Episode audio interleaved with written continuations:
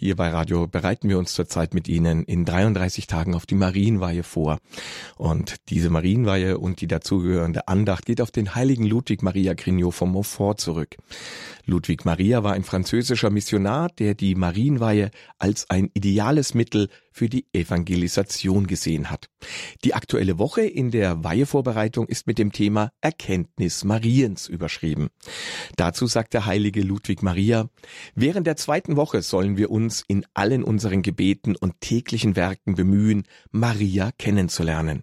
Wir sollen den Heiligen Geist um diese Erkenntnis bitten. Durch diese Tage der Vorbereitung auf die Marienweihe führt sie hier bei Radio Horeb Pfarrer Klaus Schönebeck aus Drolshagen im Sauerland. Und wir bereiten uns nun mit einem Gebet auf den heutigen Impuls von ihm vor. Sie finden das Gebet im Gotteslob unter der Nummer 10.1. Im Namen des Vaters und des Sohnes und des Heiligen Geistes. Amen. Sei gegrüßt, o Königin, Mutter der Barmherzigkeit, unser Leben, unsere Wonne, unsere Hoffnung, sei gegrüßt. Zu dir rufen wir, verbannte Kinder Evas, zu dir seufzen wir trauernd und weinend in diesem Tal der Tränen.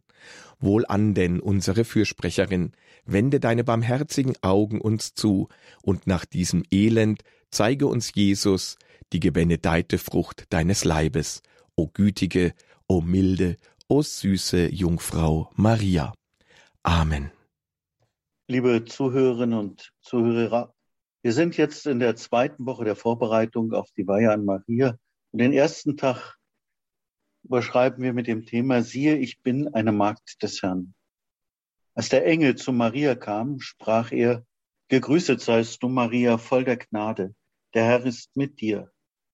Maria erschrak über diesen Gruß und konnte die Bedeutung dieser Worte nicht erfassen und antwortete doch ganz klar und entschieden, siehe, ich bin eine Magd des Herrn. Damit setzt sie einen Neuanfang.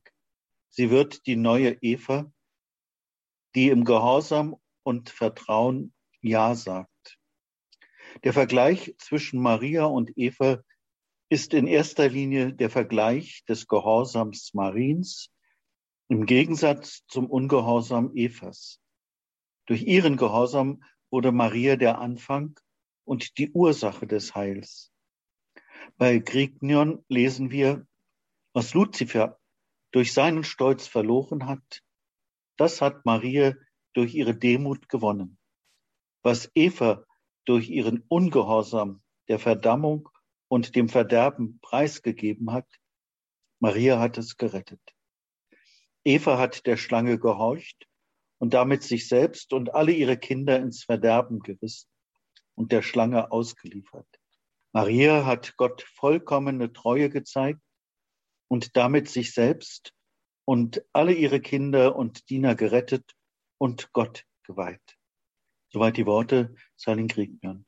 Durch diesen Gehorsam Mariens schenkt der Vater seinen Sohn als Retter der Welt. Im gleichen Sinne heißt es an anderer Stelle, Maria ist die getreue Jungfrau.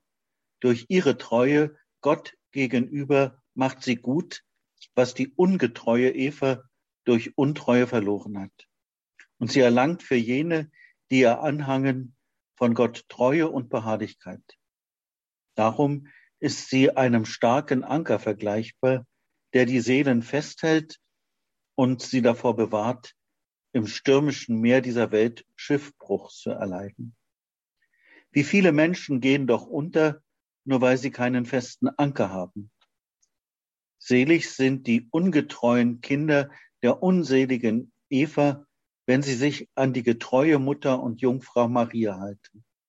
Maria bleibt immer treu, verleugnet niemals sich selbst und liebt alle wieder, die sie lieben. Sie liebt sie nicht nur mit einer Liebe des Gefühls, sondern mit einer wirklichen und wirksamen Liebe. Darum bewahrt Maria ihre Kinder durch eine Überfülle von Gnaden davor, in der Tugend nachzulassen oder gar auf dem Weg zu fallen und die Gnade ihres Sohnes zu verlieren. Maria ist die Magd des Herrn, die getreue Jungfrau, die neue Eva, so sagt es der heilige Kriegnion. So wird sie Mutter des Lebens, des neuen Lebens in Christus. Ihre ganze Haltung ist dienen, Gott und den Menschen dienen. Durch diesen Gehorsam Mariens schenkt der Vater seinen Sohn als Retter der Welt. Der mütterliche Gehorsam der neuen Eva in der Menschwerdung ist ganz vollzogen auf den Sohnesgehorsam des neuen Adam in der Erlösung. Jesus ist der einzige Retter. Er hat uns vom Ungehorsam gerettet, indem er dem Vater gehorsam war bis zum Tod, bis zum Tod am Kreuz. Betrachten wir heute die gehorsame, dienende Haltung Mariens. Sprechen wir wie und mit Maria, siehe, ich bin eine Magd, ich bin ein Knecht des Herrn.